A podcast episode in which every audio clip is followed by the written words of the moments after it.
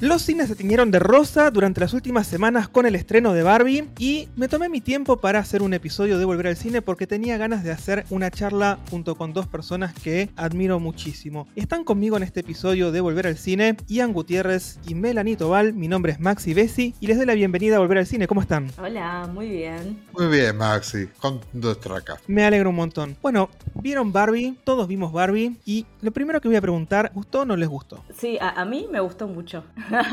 no, a mí la, verdad que, que, la película me encantó, de hecho la voy a volver a ver. Y bueno, no, no, no me voy a explayar mucho porque después vamos, vamos a hablar más adelante, pero sí me parece que es una película muy necesaria en este contexto internacional eh, y por eso me puso muy contento también. A mí me gustó mucho, me parece muy divertida. A mí la película me la cagó un poco a la gente en realidad. Es como que yo fui al cine con una expectativa porque el, el, comentario era que estaban todos teniendo epifanías con la película.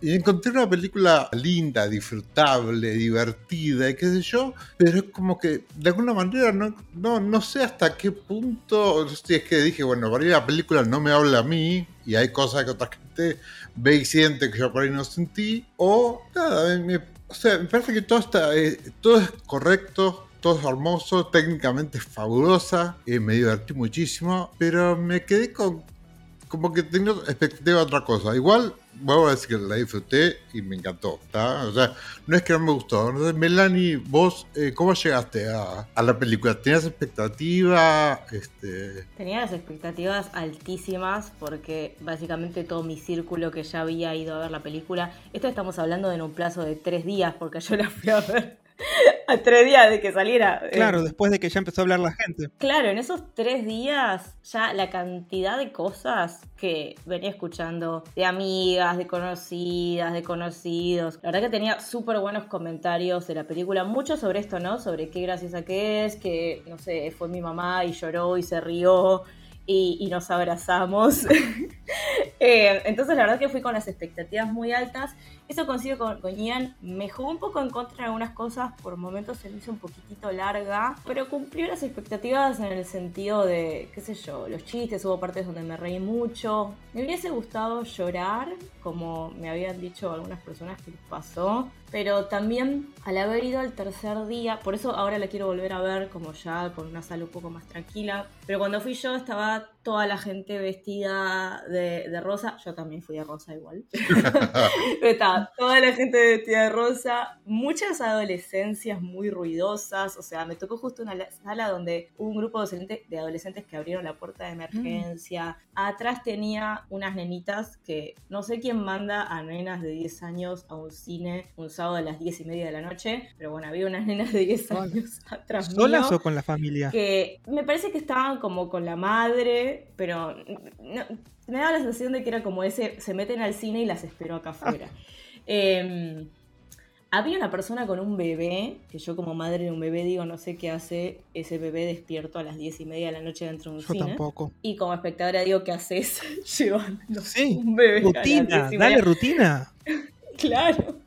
Eh, entonces, como justo, eh, eh, bueno, spoilers, ¿no? Como hacia el final, que es como el momento más emotivo, que se recorre toda la vida de una mujer y demás. Justo en ese momento, que es cuando quería llorar, incluso hubo partes que me perdí el diálogo porque tenía las nenas hablando atrás.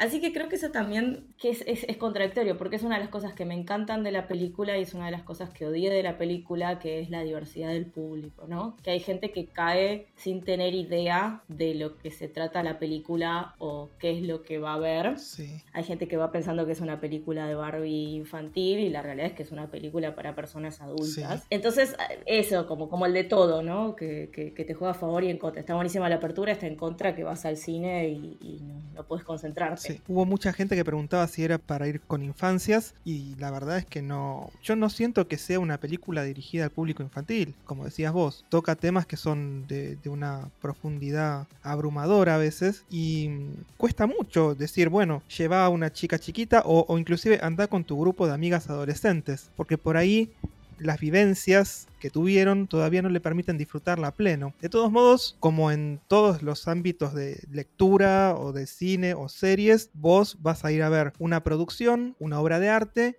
y tenés distintas lecturas en distintas etapas de tu vida. Sí, no, en ese sentido, yo no sé si es que no estoy de acuerdo, pero sí encuentro que la película trabaja en varias capas. Sí. Y hay parte de, de lo que está presentando que dialoga con las infancias, no digo las infancias muy menores, sino yo creo que es para preadolescentes, en algún caso. Sí, parece, o sea, por ahí de las cosas que mencionaba Mel, hay muchas que tienen que ver también con esta cuestión cultural que estamos teniendo de que la gente no sabe comportarse en una sala, ¿no? De cine. Bueno, sí, eso está pasando.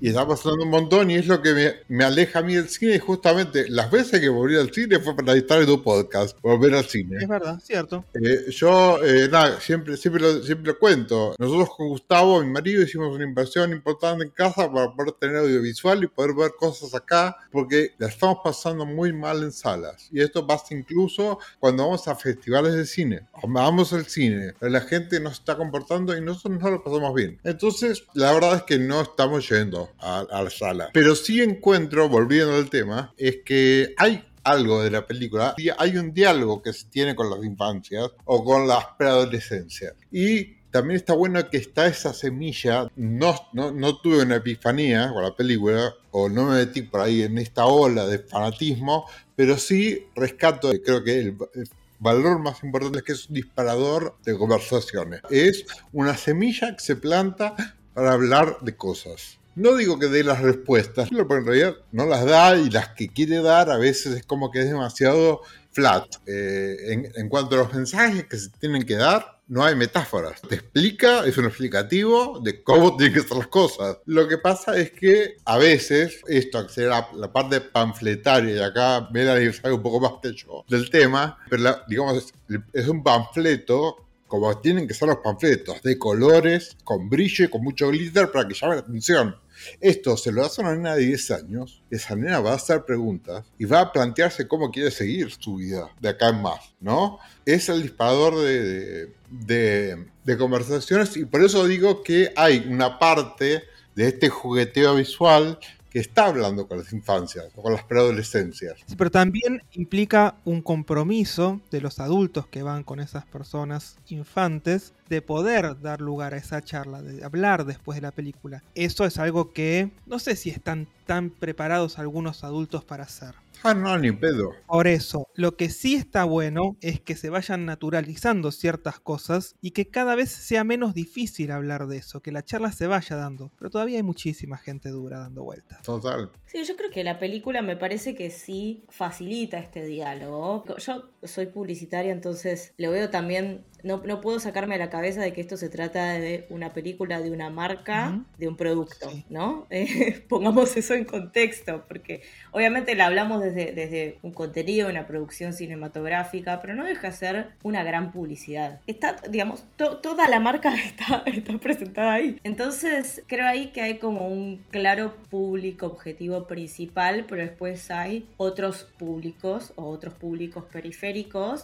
Me parece que sí, como el público principal al que le habla esta película es a mujeres de millennials un poco para arriba, como estirándose hacia otras edades, pero que sirve y dialoga con adolescencias, infancias como un poquito más, yo no sé si, si no sé, si una chica de, qué sé yo, de nueve años va a entender la película, capaz una a partir de los 11, 12, no nos olvidemos que ya las mujeres empezamos a vivir experiencias espantosas generalmente a partir de esa edad, entonces ya tal vez hay, varias cosas que las van a interpelar y que van a despertar como estas preguntas y este diálogo me parece que está bueno que al ir a esas infancias o adolescencias, imagino en muchos casos acompañadas al cine por sus mapadres, también la película le va a abrir preguntas a, a las personas adultas, ¿no? Aunque, aunque sean personas que no tienen los recursos, digamos, yo soy una mamá feminista yendo al cine, ¿no? Pero no todas las mamás que van a ir al cine son mamás feministas. Entonces no van a tener la teoría, no van a saber qué es la disonancia cognitiva y probablemente cuando salgan de la película película van a googlear qué es, qué disonancia cognitiva, ¿no? Y eso me parece maravilloso. Por eso también decía esto al, comienzo, ¿no? Que me parece que es, o sea, es como una de las cosas que más me gustan, esta, esta diversidad de, de públicos, de edades y de lugares de los que vienen las personas, porque si esto se hubiese comunicado como una película que va a, hacerte como todo el, ABC feminista, yo no sé si hubiese tenido la convocatoria. definitivamente no hubiese, no, sé, realmente estoy segura de que no hubiese. Hay mucha gente que salió horrorizada, o sea, el ambiente Twitter, que es el, tóxico, eh, salió horrorizado. Vos lees cada mensaje a veces que decís, pero... Sí, había grupos de, de padres como super cristianos de Estados Unidos, como que toda esta gente que está están matando bebés. Sí, están matando, sí, están matando bebés, sí, por esa. esa yo, no puedo creer. Ese open de la película, ¿entendés? O sea. No, no, no puedo creer. Pero bueno. Cada uno tiene su propia lectura, ¿no? Después, bueno, hay que ver qué es lo que. Es que en realidad, bueno, eh, o sea, desde la diversidad, la marcha del orgullo. La marcha del orgullo, sí, está hecha para que las viejas hagan las perlas. O sea, sí, estamos rescatando un montón de cosas, estamos reclamando derechos. Por supuesto, estoy haciendo una, una lectura muy estúpida de la marcha del orgullo. Pero justamente lo radical de esto es mover los avisperos. Sí, que se hable. Y que se hable. Este, y bueno, también me encanta que salgan así, que salgan puteando. Yo, cuando salí del cine pensando en que iba a estar invitado al podcast y con este sentimiento de que por ahí la película no me había llegado de la forma que creí que me iba a llegar, cuando empecé a leer las pelotudes que estaban diciendo, yo digo, no, yo estoy más del otro lado, la película me encantó, es la mejor película que vi en mi vida. Porque justamente eso, esa es la reacción. Claro. ¿Viste? Eh, es tan obtuso todo, del otro lado, del lado oscuro, ¿no? Que, bueno, metámosle fucsia, metámosle bubblegum pink, ¿viste? Y, y que creían que iban a ver una película de la Barbie estereotípica absoluta como los dibujitos animados y se encontraron con que nada que ver, que atrás está Greta Gerwig. O sea, date cuenta que cuando en su momento Warner ya avisó que Greta Gerwig era la que iba a dirigir la película, empezamos a ver como que esto tomaba una dirección medio rara que no es la que todo el mundo esperaba que tuviera. Ya cuando ella tomó las riendas, sabes que va a ser una película distinta de Barbie. Y eso llama la atención. Claro, ese, ese es un dato que tiene Maxi sí, un dato que tiene Melanie Tobal, un dato que puedo tener yo. La persona que está puteando porque Barbie este, tiene amigas lesbianas, no, no sabe quién es Greta Gerwig. No, bueno, claro, no, no vio películas como Franceja, no vio películas como Hannah Takes the Stairs o todas películas que tuvieron la mano de Greta Gerwig en el guion y o en la dirección. Y todos sabemos cómo es el estilo de ella, que de hecho ahora me sorprende muchísimo que vaya a dirigir dos películas de Narnia para, para Netflix. Quiero ver eso y quiero ver cómo ella comulga todo lo que es con Netflix. Ya vimos lo que pasó con White Noise, que estuvo muy bien, con su pareja Noah Baumbach, y vamos a ver qué hace con Narnia. Pero ya sabíamos que con Barbie iba a ser algo distinto. Tenía no sé, tenía el móvil como para contar una historia distinta con esta muñeca estereotípica, como llama a la Barbie de Margot Robbie, y con todo el entorno que tiene de muñecas y muñecos alrededor. Muñeques inclusive, porque tenemos este, a la Barbie transgénero también dando vueltas. O sea, y son todas cosas que no, no se anunciaron como algo progre, se anunciaron como este es el cast estas son las personas que trabajan en la película. Y vos ya sabes cuando ves quién trabaja en la película cómo va a ser. Lo que pasa es que la gente que salió puteando no conoce a esa gente. Y no se imaginaron nunca lo que iba a pasar. Y también, eh, justo, justo mencionabas las distintas identidades de género que hay en la película. Me parece que la película, si bien por obvias razones se percibe como una película más orientada hacia las mujeres y que tiene muchos chistes en ese sentido. El, chiste del padrino y el de la Liga de la Justicia casi me, caigo del asiento. Es muy, es guay. Los amé. Es como escena de la vida cotidiana de cualquier mujer que le guste el cine. no, pero además toda, toda esa seguidilla, este, el, ay, no sé cómo usar Photoshop. Eh, no, no, es, fantástica. Ese, ese momento es increíble. Y me parece que más allá de eso, que, está claramente orientado a, insights de cosas que vivimos las mujeres, también tiene una parte, eh, y acá me, encantaría escucharlos ustedes, como del trabajo sobre qué, qué, qué, significa la masculinidad, ¿no? O sea, cuando Ken pasa de Barbieland al, al, mundo real y se encuentra con el patriarcado y él piensa que son caballos. hombres y caballos. eh, y hace todas estas cosas como cumpliendo con ese manual de, del patriarcado. El mandato. Y después hacia el final le dice, claro, le dice, le dice a Barbie, yo la verdad que no me sentía bien haciendo esto, no sé quién sos, y ella le dice, tenés que salir a descubrir quién sos, voy a salir a descubrir quién soy, dice él. Me parece también que hay como una cosa muy de, del recorrido también de las masculinidades, que ahí es como distinto a, por ahí a, a, otras cuestiones que, por ejemplo, eh, yo como, como mujer, igual mujer eh, cis, bisexual, pero mis vivencias están muy atravesadas por la búsqueda de quién soy, qué me gusta, cuestionarme, hacer terapia, como un montón de cuestiones pero siento que la mayoría de, las masculinidades como que vienen, al, como que es medio al revés, es como cómo puedo cumplir con esto, ¿no? Y me parece que un poco eso es como lo que, lo que refleja Ken, este, esto de cómo puedo cumplir con todo esto, que es lo que hace que los varones eh, dominen al mundo, pero que al final dice, che, esto no me hizo sentir bien, ¿qué pasa si busco qué es lo que me gusta a mí y quién soy yo? Y eso me parece como algo que está buenísimo también para, para el público de, masculinidades que va a ver esta película. Sí, acá tendría que hablar Maxi, porque yo, eh, eh, o sea, siendo varón gay, no, no, te digo que tengo la presión que siento una mujer, jamás lo diría, no podría, pero sí me corro un poco de ese lugar de cumplimiento de mandato patriarcal, porque mi vida es, es un acto de rebeldía contra eso. O sea, mi existencia es siendo un varón, soy un traidor. Yo creo que en mi caso podría hablar de lo que es Alan, ¿no? Que es este, esta cosa que está codificada como valor, valor gay, que no se sabe, pero que está codificado como, porque fue creado así, fue creado como el amiguito de, de Ken, que, que, después fue descontinuado porque se ve que los incomodó. Y viendo cómo él es el primer aliado, ¿no? porque el, primer aliado que tienen este, las chicas de sexo masculino, digamos, es Alan, es como el aliado natural. Y, y por ahí, nada, yo lo veía, pero sin embargo, por ejemplo, con mi socio eh, Facu del Aqua, Facu la otra vez decía, ay, yo me identifico con Alan, la película. Le digo, ¿a dónde es este personaje gay? Y dice, no, pero no, es un tipo, es un tipo sensible. Y es tipo, no. Es, o sea, está codificado y por ahí mi sensibilidad, la sensibilidad de Gustavo, por ejemplo, hace que damos al toque quién es Alan, hmm. ¿no? Y cómo siente Alan, cómo imagino que las mujeres sienten al toque lo que siente Barbie cuando se enfrenta a la masculinidad. Pero se ve que, aparentemente, el varón sexual no, lo ve como un tipo con, con sentimientos y nada más. Pero bueno, vos con tu masculinidad, ¿cómo lo viste?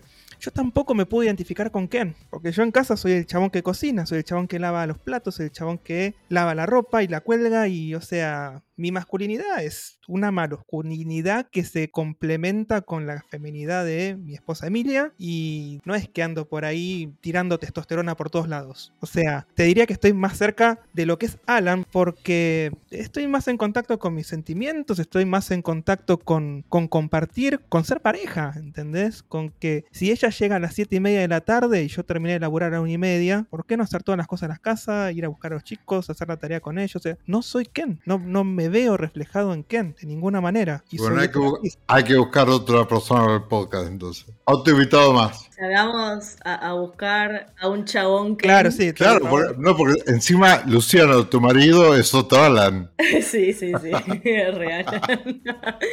Está bueno el test de si sos Ken o si sos Alan. Sí. sí, y después otra cosa que por ahí quisiera traer a la mesa que sentía con la película y que creo que ustedes dos me van a ayudar a pensarlo en voz alta. Yo no sé si es que estoy rodeado, así como estoy rodeado de un Alan que me estaban entrevistando y tengo a Melanie como amiga eh, y su marido es otro Alan, no sé si es que estoy en un entorno de gente que está muy deconstruido o que entiende cómo funcionan las cosas y, tratan de construir un mundo mejor, ponerle. Pero muchas de las cosas que vi planteadas en la película me parecían como que era una película para, como que eran planteos que había que haber hecho hace 10 años. Como que lo que sentía, digo, che, pero para, como algunos de los planteos sonaban a, algo que nosotros ya vivimos antes, como que esa lucha, o sea, como que esa esa información ya la tenemos. Y ahí es donde tengo que dar la palabra a vos, Mel. Yo creo que tiene que ver con el contexto en el que estamos, que somos eh, personas que estamos viendo esto en Argentina después de un 2018, 2019 y 2020, donde hubo una, bueno, la famosa marea verde, una avanzada enorme de derechos, un montón de conversaciones que se estuvieron dando, diría especialmente en los entornos en los que nos manejamos nosotros. De hecho, estoy diciendo nosotros, ¿no? Y esto está completamente naturalizado en la mayor parte de los entornos de nuestro país. Yo doy capacitaciones para mega empresas y hablamos de estos temas, ¿no? Pero pensemos que en el hemisferio norte están yendo hacia atrás con un montón de derechos. Acá en Argentina, por ejemplo, está hay un montón de personas que quieren quitar un montón de derechos y esto lo estamos viendo ahora en, las elecciones con los discursos y demás. Pero hay hasta, hasta como la derecha más cruda muchas veces modera sus discursos. No es que viene el candidato de superderecha y dice yo le voy a sacar los derechos a los gays. No, eso como que ni se, eh, como que prácticamente no, no se tolera abiertamente acá. Obviamente está latente y sabemos, ¿no? Pero no es algo que se diga explícitamente. En cambio, hemisferio norte, las cosas están crudísimas. O sea, realmente se habla explícitamente de estas cuestiones, se habla explícitamente de quitarles derechos a personas trans, se ha quitado el derecho al aborto en la mayor parte de Estados Unidos. Es terrible lo que, lo que está pasando. Entonces a mí me parece que si bien en nuestro y en nuestro contexto son conversaciones que las tuvimos hace relativamente poco, a nivel contexto mundial, esta película me parece mega necesaria porque para muchas personas esto va a ser un repaso y va a ser, ay, volvamos a leer la teoría King Kong, ¿no? Pero para la mayor parte del mundo y en lugares clave, esto es una especie de caballo de Troya que viene a despertar y a recordar un montón de cosas que están dormidas y que digo que incluso acá las super necesitamos. Yo trabajo mucho con Latinoamérica y las cosas que, que pasan a nivel región nuestra son horrorosas y es como en Argentina muchas veces como obviamente tenemos una tasa de femicidios enorme y, y, vivimos cuando salís de capital la discriminación se empieza a hacer como mucho más grande y no es lo mismo el contexto nuestro dentro de Capital Federal que lo que pasa en el resto del país. Pero tenemos un montón de cosas avanzadas respecto a, derechos, a igualdad y demás que se cumplan o no. Bueno, eso ya es otra discusión, no me voy por las ramas. Pero en el resto del mundo, en la región y en el hemisferio norte, de nuevo, me parece que sí es súper necesario que exista esta película que te viene a recordar el manual feminista, te viene a recordar el ABC, porque lamentablemente los derechos no están asegurados para siempre. Entonces yo celebro que estas cosas se repitan una y otra vez y especialmente se repitan en contenidos que están llevando a tanta, tanta, tanta gente y que están llenando tantas salas y que están ganando 500 y pico millones de dólares en, en, su primera semana. O sea, que le está compitiendo a Nolan. Pongamos eso, ¿no? En contexto. Sí, es verdad. Este, el tema con los derechos es que es como una renovación de votos constante. Vos tenés que seguir recordando los derechos, cómo se ganaron y por qué se ganaron, el contexto, qué es lo que pasaba antes. Porque la gente después no recuerda y ahí es donde se van quitando. Tienen razón los dos, error la boca soy un pelotudo, no hablo más.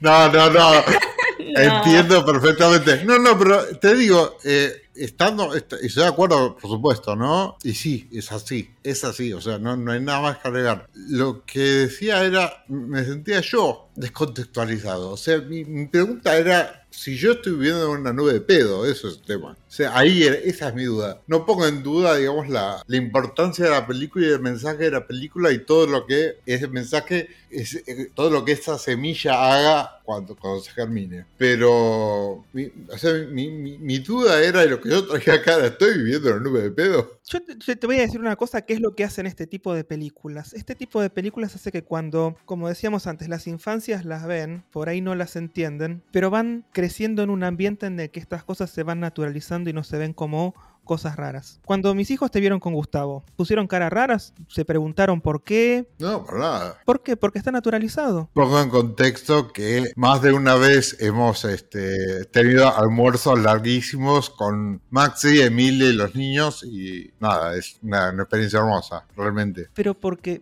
te, te, repito, o sea, están naturalizados, viven en un ambiente en el que esto es es normal, como debería ser. Pero ahí es cuando digo, Maxi, este, ustedes contribuyen a que yo vea un número de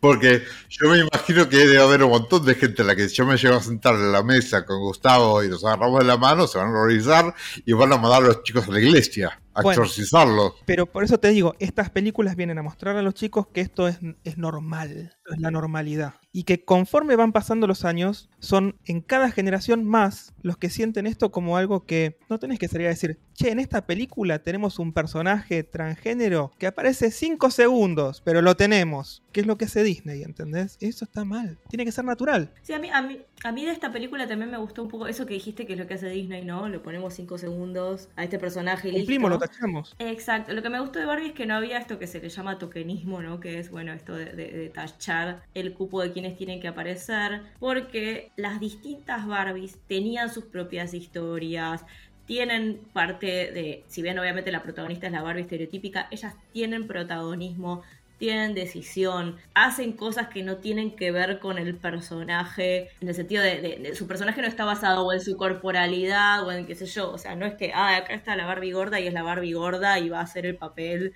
de... Ella es la Barbie trans, miren, señalamos, ella es la Barbie trans y va a hacer algún comentario sobre ser trans. No, cero. Entonces, a mí eso me gustó mucho de la película porque es como, o sea, es, es lo, que, lo que realmente creo que es aplicar la perspectiva de género, que tiene que ver con las personas haciendo lo que hacemos todas las personas, que es vivir y hacer distintas cosas de nuestra vida que no, no tienen solo que ver con, con nuestra identidad de género, con nuestro cuerpo, con si tenemos o no una discapacidad, como me parece que, las Barbies estaban ahí viviendo en Barbieland, haciendo cada una eh, lo que hacía su Barbie, ¿no? Corríjanme si me equivoco, pero yo tuve una lectura de la película que es de equilibrio. No es feminista, no es machista, no es, es de equilibrio. Los Ken viven en una sociedad matriarcal. Y aparentemente, por lo que yo vi, ellos a la noche, cuando, cuando Ken se quiere quedar a dormir con Barbie, y le dice: No, no vas a dormir en la Dream House, es noche de chicas todas las noches y para siempre. ¿A dónde se va a dormir Ken? ¿Tienen casa los Ken? No, va a la playa. Justamente la, naturaleza de, de- de- Barbie, Barbie Land es que están viviendo en el mundo de juguetes según justamente lo que hablaba eh, Melanie. Es una gran publicidad de toda la línea Mattel. Y justamente el chiste de cuando ellos hacen la Dojo, Yoyo, Casa House, Dojo Casa House. bueno, es que empiezan a venderla. Mattel empieza a vender Claro. la, casa, la casa de Ken. Sí, Y yo recién cuando, cuando hablas de equilibrio, y yo ahí no sé si es tanto equilibrio, porque ¿qué pasaría? O sea, estamos hablando de una película que de todo está invertido para justamente acentuar lo mal que estamos, ¿no? En ese mundo de muñecas, donde los Ken serían en el mundo real el papel que tuvo la mujer en la cultura popular, ¿no? El lugar de la mujer en la cultura popular. Entonces, si vamos a la teoría y sacamos el test de Bechdel y lo hacemos con los Ken, sí. yo no sé cuántos Kenes cumplen con esto. Justamente es, es una crítica a lo que fue la cultura popular en todos estos años, ¿no? Que es lo que pasa, esa sensación de opresión que uno siente cuando Barbie va al mundo real y de repente Ken dice, che, mira, hasta los tipos me miran bien. Sí. Los tipos me miran. Y la naturaleza del Ken es solamente es feliz o solamente es a través de los ojos de Barbie, cuando Barbie lo mira. Si Barbie no lo mira, Ken está viviendo en la playa. Sí. Yo creo que no, no hay equilibrio ahí. La película lo que plantea es necesitamos un equilibrio. Porque fíjate cómo el, del- el desequilibrio del patriarcado hace que cuando Ken conoce el patriarcado vuelve y de forma violenta intenta revertir la situación. Te despojo de tu casa, le dice a Barbie. Porque ahora el poder lo tengo yo. Entonces, cuando las situaciones de poder se desestabilizan, se desequilibran, tanto de un lado como del otro, es peligroso, es malo. Es esp- espantosa la, situación que vive Ken también en, en. O sea, la pasa como el culo.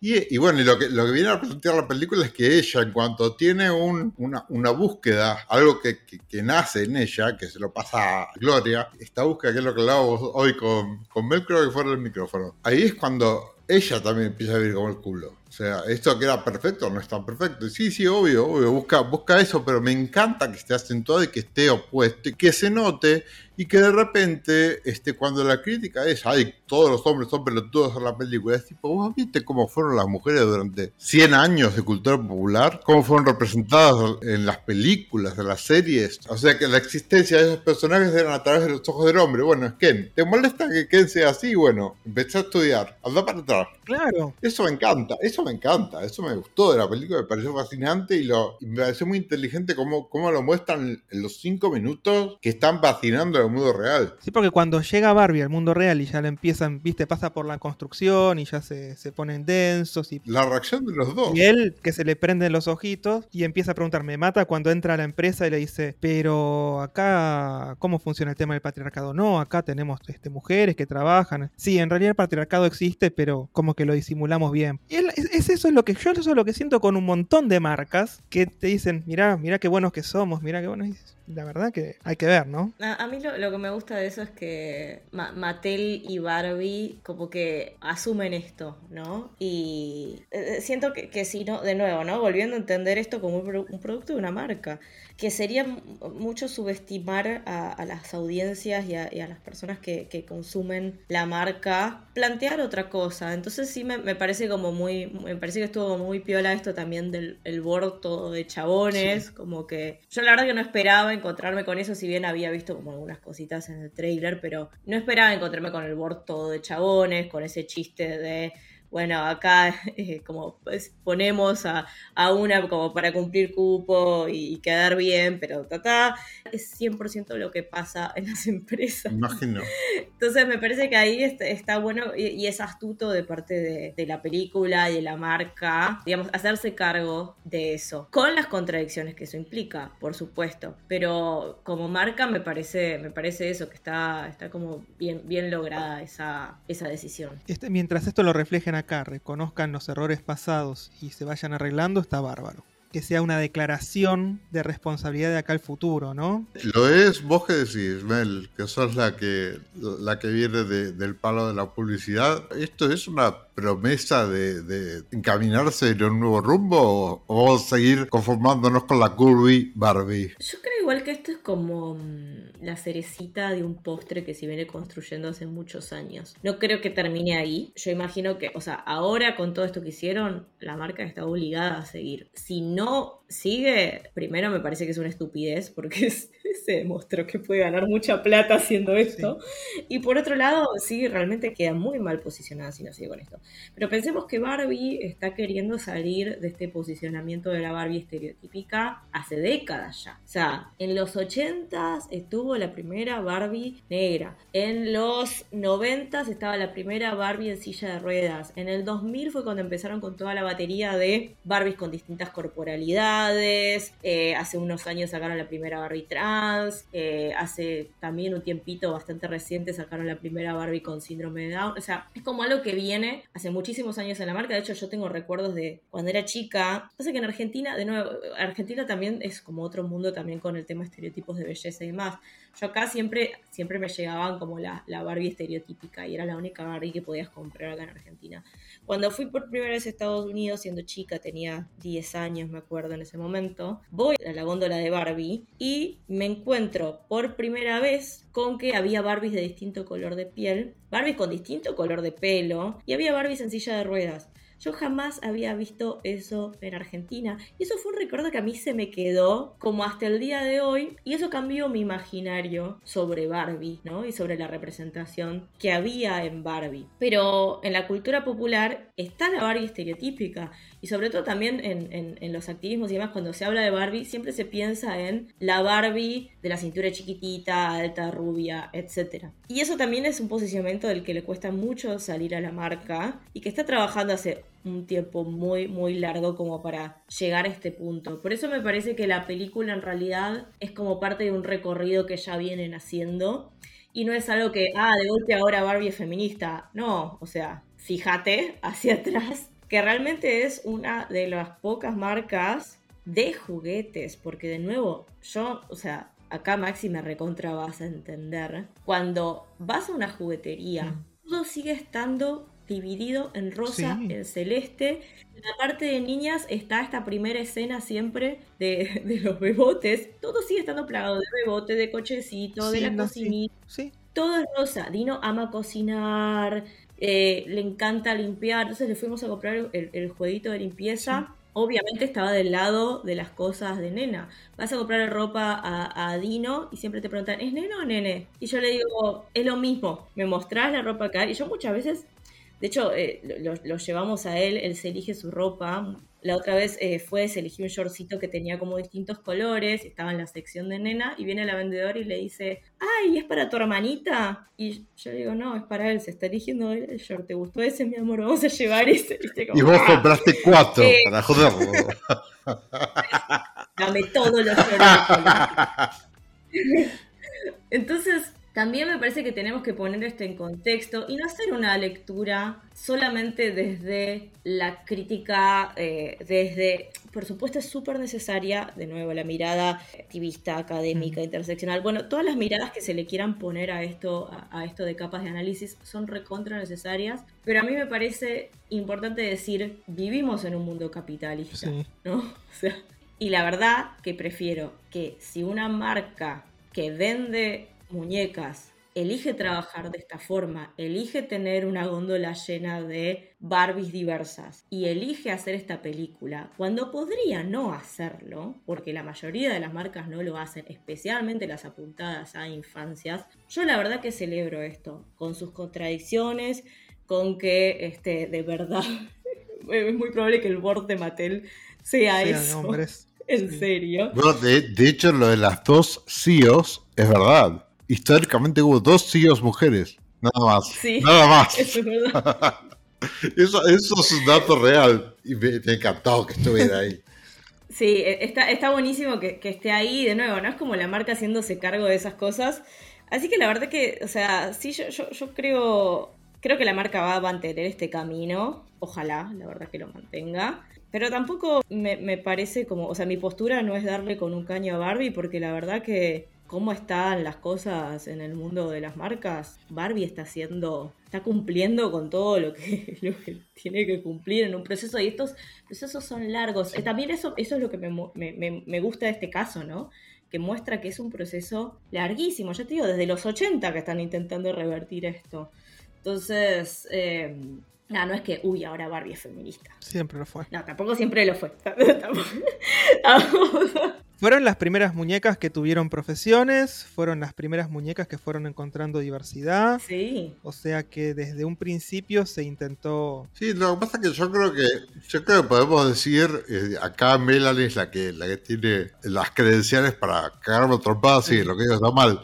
Pero creo que por ahí podemos decir que era medio feminista sin marco teórico antes. Como que después empezaron a acomodar las cosas y al principio ser feminista era que la mujer sea doctora. Yo creo que las cosas van cambiando, evolucionando, y si te pones a leer el libro, no sé, tipo algo de la época de las sufragistas, probablemente vas a decir, ay, pero ¿qué pasaba con tal cosa, no? O sea, me parece que, que sí las cosas van, evolucionando. Yo lo que creo es que si bien Barbie como, producto sí comienza desde, desde un propósito que podríamos decir que coincide con, con las luchas feministas, no sé si el propósito es feminista, pero sí que coincide con una búsqueda de igualdad y de representación.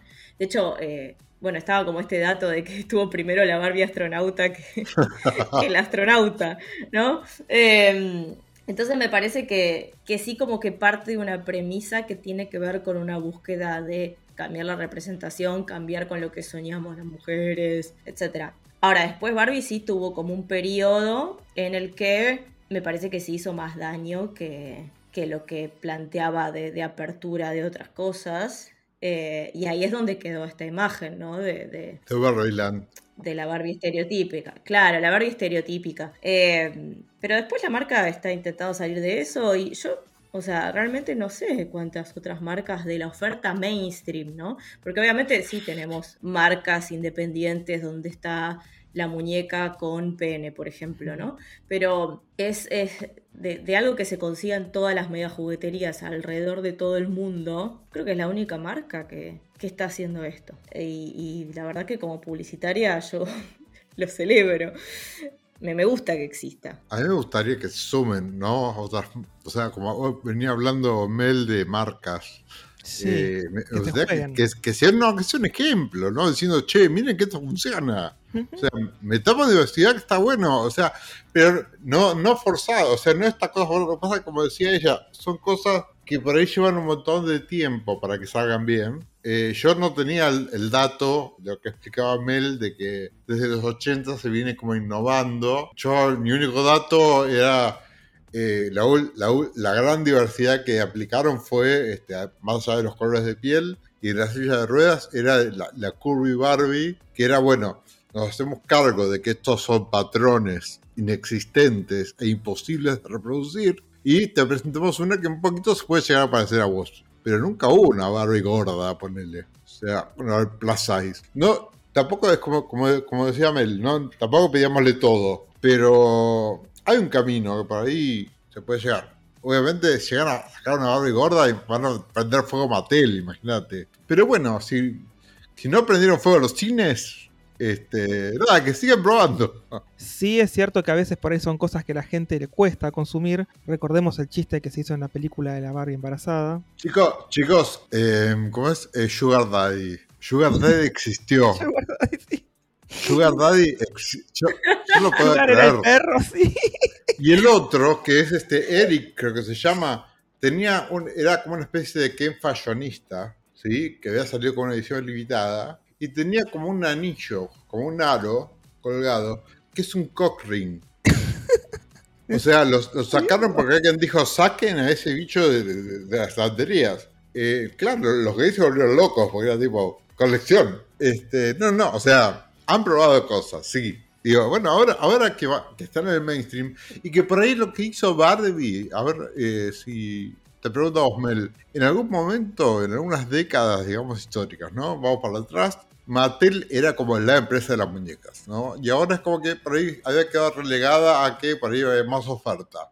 La película la volvió a poner como la empresa de las muñecas y le presenta esto a una gran nueva generación también, ¿no? Re, totalmente. Ahí yo, o sea, como me, digo, bueno, esperaría un poco a ver, a ver números por esta cuestión por ahí generacional, pero estoy segura de que esto disparó muchísimo las ventas, eso no sé, creo que, no, me cabe duda.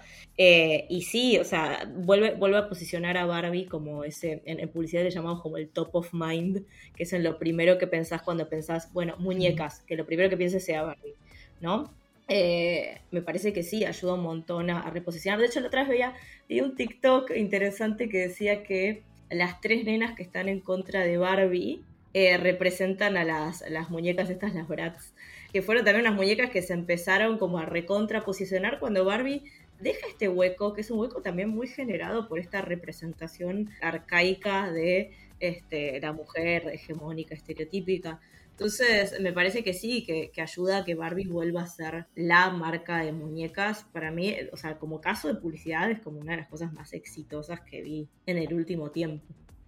Em, antes de, de, que terminemos, sí quería como comentar una cosa cuando hablaban, eh, no me acuerdo en qué momento dijeron como algo de, la construcción de, los personajes femeninos. Y yo hice eh, casi Barbieheimer. Eh, fuimos a ver Barbie y el otro día fuimos a ver Oppenheimer. Sí. Y es muy gracioso hacer esa comparación, porque claro, cuando vas a Oppenheimer hay solo dos personajes femeninos escritos por Nolan. Entonces son tipo dos fem fatal con no quiero spoilear porque este es, un episodio de Barbie, entonces no voy a hablar de otra película, pero sí hay como, es conocido que hay como ciertas escenas de sexo que es como, ok, esta es la imagen que tienen de cómo cogemos las mujeres, cómo hablamos las mujeres, qué pensamos las mujeres. Y en ese sentido, la verdad, digo, Barbie no solo hizo algo por... Eh, una marca y una empresa y una generación, sino que también lo hizo por la cartelera de cine. Yo voy a hacer un sketch algún día de cómo, cómo seríamos las mujeres si estuviésemos eh, en la vida real, pero una tipo Nolan, y yo haría este podcast diciendo, hola, ¿cómo están? Eh, soy una mujer muy sexy con labios rojos y vengo a hacer una locura acá en este podcast que no tiene ningún sentido. Es como, digo, todos hablan así que les pasa. ¿Sabes qué? Es, Hay una. no, no, que me, me encanta Barbie por eso, ¿viste? Es como, bueno, es como, eh, somos, somos, somos distintas ahí. ¿Sabes qué? Este, esto es medio transformarle a Maxi el podcast en una mesa charlando eh, un domingo con, con Melanie y con Luciano, pero nos pasó este, que fuimos al festival en Mar del Plata y vimos una película que está en competencia, creo, una cosa. Eh, Viste, que cuando uno va a festivales siempre se encuentra con cosas que te vuelan la cabeza o te comes un sapo Sí. tremendo. Bueno, esta era medio sapo, pero era una historia muy interesante en la cual el personaje tenía un encuentro homosexual, sexual, ¿no? Y estábamos en el cine y yo le digo a Gustavo, Gustavo, le digo, esto no funciona así. Y, casi, casi que nos tenemos que ir, porque en realidad yo no sé dónde esta persona creía que teníamos el orificio, porque no te daba el ángulo, ¿viste? Y yo me imagino que lo contás vos debe pasar todo el tiempo, Mel. Y por ahí nosotros, desde nuestro, desde nuestro lugar de barrio cis, por ahí no lo notamos, de que por ahí yo no lo voy a notar porque yo no cojo con mujeres, pero esta cosa de que sí, ahí me sentí, viste, como diciendo, che, pero esto, esto no está bien. No, Todas tienen cara de hacer caca y de tener miopía, pero no usar lentes. O sea, tipo, todos los ojos siempre están como achinados, ¿viste? ¿No? ¿Qué les pasa? Terrible. Bueno, gracias Barbie entonces. Por eso, gracias Barbie también por la cartelera. Sí. Y, y por hacer que, o sea, yo mismo con todo mi contexto y mi, y mi formación y mi trabajo, etcétera, yo no sé si me hubiese pasado lo mismo eh, viendo Oppenheimer después de haber visto, o sea, si no hubiese visto Barbie antes. Creo que lo hizo como por ahí un poco más hilarante la, la construcción de los personajes, que de otra manera hubiese pasado desapercibida. Y eso es lo que también me hace pensar en cómo consumimos las películas y cómo naturalizamos todo el tiempo la manera que, que tienen de, de guionarnos a las mujeres, ¿no? Que es también lo que, lo que se te da una mala, una mala representación de lo que somos, cómo vivimos, y eso después se traduce obviamente a cómo, cómo nos relacionamos después, o que se espera de nosotras. Eh, y entonces también me, me, gusta pensar esto, ¿no? Que haya generado capaz ese efecto. Pensaba en, lo, en, en los adolescentes, eh, eh, que eran como varios pibes adolescentes eh, en la sala, que digo, capaz estos pibes esta semana también van a ver Oppenheimer y por ahí les va a pasar lo mismo, por ahí van a empezar a ver distintas a las mujeres de, de esta película y no sé, como que fantaseaba con eso y me, me, me, me encanta esta idea de pensar que, que, también puede ayudar a abrir los ojos. De así hay un solo varón, y esto ya pasó, sabemos que pasó, porque lo leímos en Twitter, pero si hay un solo varón cis heterosexual que se sintió incómodo, yo aplaudo Barbie. Quiero 10.000 Barbies. No importa que, eh, que, que, tenga fallas o que no las tenga o que no me haya llegado, o que... pero aplaudo que esto exista. Aplaudo porque necesitamos incomodar mucha gente. Basta, ¿no? Hubo uno que solía decir que, que a los hombres, sí. Pero, a ver, recordemos dos cosas. Es una caricatura por un lado y por otro lado está mostrando dos situaciones extremas. Está mostrando cómo se vive en un matriarcado extremo y en un patriarcado extremo. A mí me parece que está bárbaro. El que se sintió disminuido dijo odia a los hombres, no entendió nada. Yo lo que espero es que al menos no haga más el comentario del padrino. Si ah. se sintieron interpelados, bueno, no vuelvas a decir, ¿no viste el padrino? Ya te explicó el padrino. Por favor, qué pesado con el padrino, basta. Ah. No, pero es muy interesante el padrino, yo te explico. Ay, Dios, no seas esa persona horrible. Yo sé que es tu podcast, pero mira que acá te metemos oh, fuego, ¿eh? eh. Ya sé. Yo quiero la historia de la señora, quiero la historia de la señora evadiendo al fisco. Al fisco, sí. Ese. Y lo, lo, bueno es que hicieron el chiste dos veces. Sí. O sea, también se hicieron cargo de eso. Serio. Sí. sí. Y después también saben de qué se hacen cargo también, que me pareció fascinante. Eh, cuando Barbie se sienta en, en, el banco y se encuentra con una mujer real, adulta, y le dice, sos hermosa, es, o sea, se está enfrentando a la vejez, a, a- a- al- al- a la no norma. Se está enfrentando también a lo que va a ser. Sí, no sé si es lo que va a hacer porque es una muñeca, no va a hacer nada, pero ella después decide serlo. Pero en el momento, esa mirada que tiene cuando se encuentra con una anciana y después saber que esa mujer, que la actriz, es una ganadora del Oscar por vestuario. O sea, es una vestuarista que la sentaron ahí y le dijeron, va a estar en Barbie. Eso me, me- conmovió, a mí también. O sea, Barbie lloraba y yo sentí eh, una conexión ahí también. Me, me parece que eso sí hacerse cargo de cuánto pecamos en, en proyectar estas, este, esas expectativas de belleza irreproducibles ¿no? en el mundo real. Me parece que eh, ahí, esa fue Greta que, que digamos, le, le puso el moñito a esto. Y que también ya está, tiene 40 años y creo que las vivencias que tenemos también nos hacen comprender que envejecemos y seguimos siendo las mismas personas que éramos cuando teníamos 18 con unos cuantos años más. Porque si éramos hermosos a los 18, seguimos siendo hermosos. Y todo lo que no teníamos idea de cómo íbamos a resolver a los 18, todavía con 40 no sabemos cómo lo vamos a resolver. Yo tengo la puta idea, vos, man. Yo, eh, imagínense que estoy embarazada. Así de perdida estoy. Bueno, vamos, vamos a ver Barbie de vuelta. A, a ver si contamos la respuesta. Bueno, lo bueno es que Barbie es completamente recomendable, que tiene un montón de cosas positivas, que aparte es visualmente hermosa, porque eso no lo dijimos, visualmente es maravillosa, hay colores por todos lados, Técnicamente es brillante. O sea, es técnicamente brillante. hay una fotografía muy particular para Barbieland, eh, después también tenemos todo lo que es la parte de Los Ángeles en contraste, que es una Los Ángeles que también es medio medio de, de cartoon, porque no es una Los Ángeles real, por más que tenemos algunos visos de realidad, cuando llegamos al edificio de Mattel nos damos cuenta de que no estamos en la realidad de todos modos. Y estoy seguro de que va a llegar a los Oscars, va a tener una nominación como mejor película, ya te lo estoy firmando. ¿Como mejor película decís? Sí, sí la van a nominar porque técnicamente es muy buena. Van a nominar seguramente, quiero creer que a Margot Robbie y al que están diciendo que van a nominar seguro, al chabón. A Es a Ryan Gosling, sí. Pero Margot Robbie también se merece una nominación porque es impecable. Es impecable cómo maneja también los rangos cuando es una muñeca, cómo maneja los rangos cuando se va humanizando, cómo maneja los rangos cuando ya prácticamente es humana. Es increíble. Yo quiero nominación ahí.